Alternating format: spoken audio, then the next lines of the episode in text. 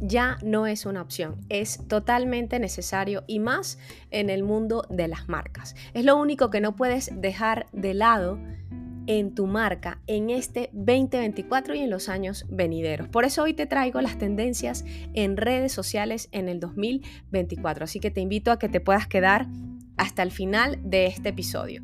Según un estudio de Metricool basado en el análisis, escucha esto, de nueve redes sociales, 978.379 cuentas y 29.482.611 publicaciones. ¿Qué tal? Las redes sociales están cada vez más en constante movimiento. Y para mí esto es algo súper importante que necesitamos tomar en cuenta y que si queremos estar en el juego de las redes sociales, necesitamos saber cuáles son las tendencias, qué está demandando el mercado, cómo se está comportando la gente frente a las redes sociales. Sabemos que hay redes sociales que reinan como TikTok, Instagram, Facebook, eh, Twitter quizás ha perdido un poco de popularidad al, cambiarse el año pasado su nombre a X y bueno, toda la controversia que hubo con Elon Musk.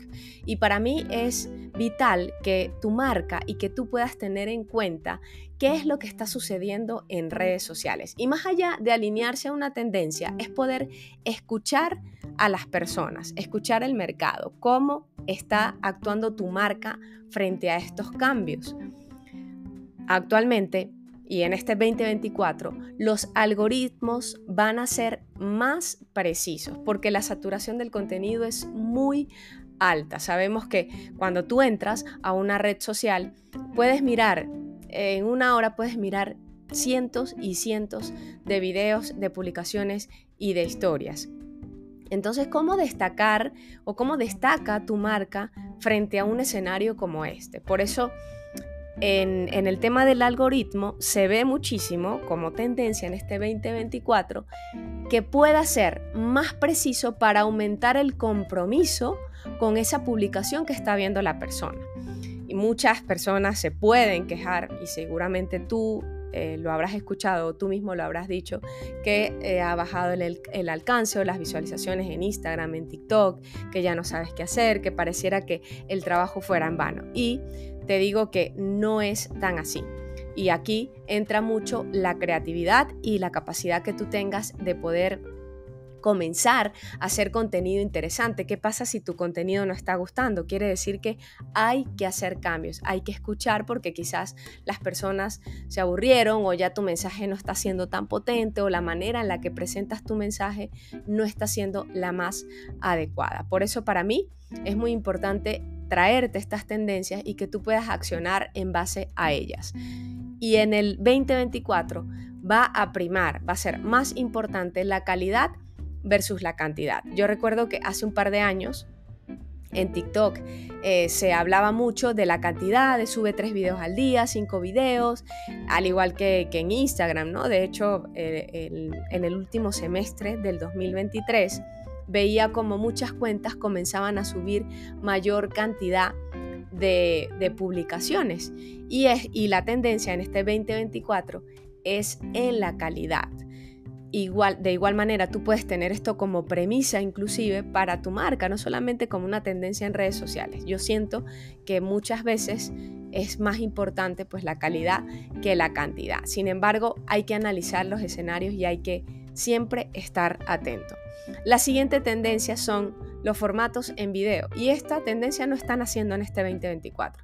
Esta tendencia nació en el 2022 y se ha mantenido desde entonces porque hay un porcentaje muy alto de que cuando tú ves un video tengas mayor probabilidad de comprar a través de ese video y que la persona se entretiene más. Por eso las imágenes o quizás los carruseles han bajado, entre comillas, su alcance. Sin embargo, sé de cuentas y sigo cuentas que se mantienen solamente con carruseles y les va súper bien. Así que esto tienes que evaluarlo también en base a tu marca.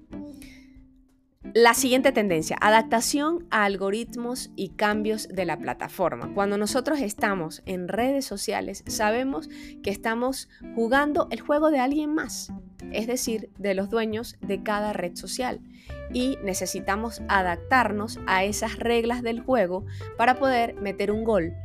Si tú no metes un gol o no haces un pase ganador, te vas a quedar sentado en la banca. Y yo creo que tú no quieres quedarte sentado eh, con tu marca en la banca y pasar desapercibido. Por eso la adaptación y la flexibilidad son tan importantes al momento de tu poder llegar a esa comunidad o de construir esa comunidad, llegar a esas personas que tu marca a la, a la cual tu marca quiere llegar.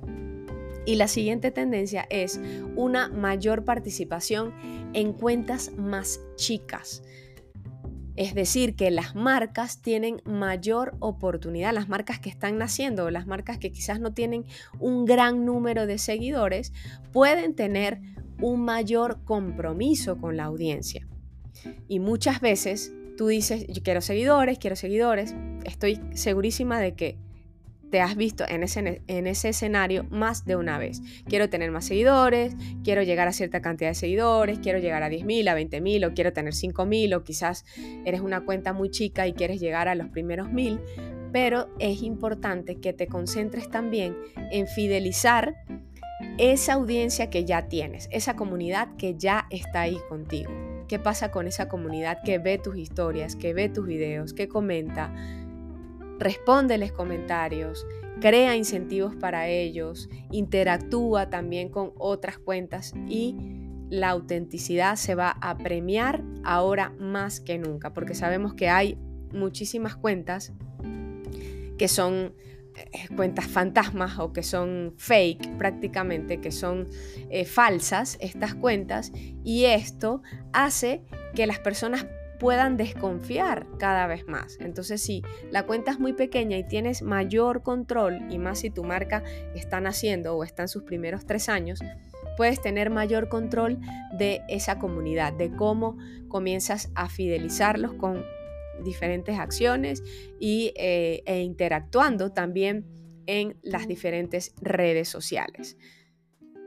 Para mí esto es súper, súper valioso y creo que es importante estar ahí, estar ahí, siempre investigar, disfrutar obviamente de, lo que estás haciendo, pero no perder el foco y no dejar de escuchar a las personas en redes sociales y lo que están haciendo los dueños de cada red social.